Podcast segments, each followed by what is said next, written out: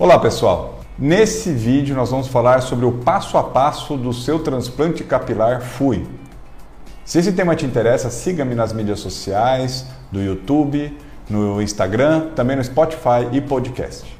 Pessoal, de acordo com um monte de pergunta que eu vim recebendo nas mídias, resolvi gravar esse passo a passo, uma sequência aí de, de gravações sobre como é né, o transplante capilar FUI e também transplante de barba e sobrancelha. Bom, primeira coisa, é, a gente tem que fazer a avaliação do paciente, seja ele de barba, seja ele de cabelo, seja ele de sobrancelha. Temos que investigar o paciente clinicamente, se ele tem alguma doença crônica, algum vício, por exemplo, tabagismo. A gente tem que fazer todo um preparo prévio né, do paciente para a cirurgia, também pedir alguns exames é, cardiológicos e laboratoriais para a segurança do paciente no ato cirúrgico. Inclusive, se esse paciente tem realmente indicação do transplante, ou se uma terapia clínica bem realizada, igual a gente faz na clínica, é, teria sua chance de resolução e postergar ou até mesmo evitar o momento do transplante dele ou dela. Hoje, o transplante capilar, ele 30% do movimento da clínica ele é feminino. E não pense que é para sobrancelha, não. Para transplante capilar feminino, principalmente para linha frontal, aumento de densidade, porque os dias atuais a mulher está sujeita a maior quantidade de estresse, somando trabalho com dinâmica de casa, né? entre outras circunstâncias do dia a dia. Bom, a avaliação laboratorial é importante, a avaliação física é importante, investigar uh, o histórico do paciente é importante, se ele investigar se ele teve ou tem alguma doença do couro cabeludo, investigar se ele tem alguma doença orgânica, investigar a parte genética dele, inclusive a gente faz exame genético para alopecia na clínica, e também né, investigar os antecedentes familiares dele.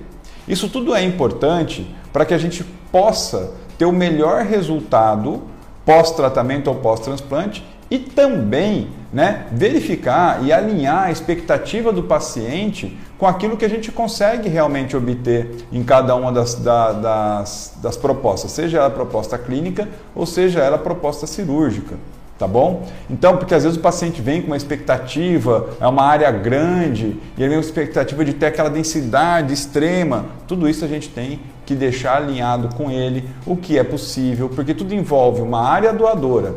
A área doadora é aquela parte posterior e lateral da cabeça, né? que é onde a gente vai coletar os folículos. Então, tem que ter um estudo prévio, onde a gente vê a área doadora, a viabilidade da área doadora, a densidade original do paciente. O que é densidade, doutor?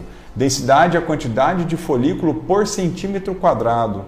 Na clínica a gente estuda isso antes. Olha no centímetro quadrado dele dessa área doadora, que vamos falar assim, a área original dele, né, de termos de densidade, quantos folículos ele tem por centímetro quadrado, porque essa é a meta que a gente vai buscar na hora de implantar o cabelo dele.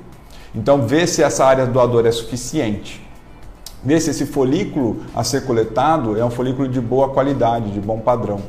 Então, isso tudo é importante antes de você propor até mesmo qual conduta vai ser realizada.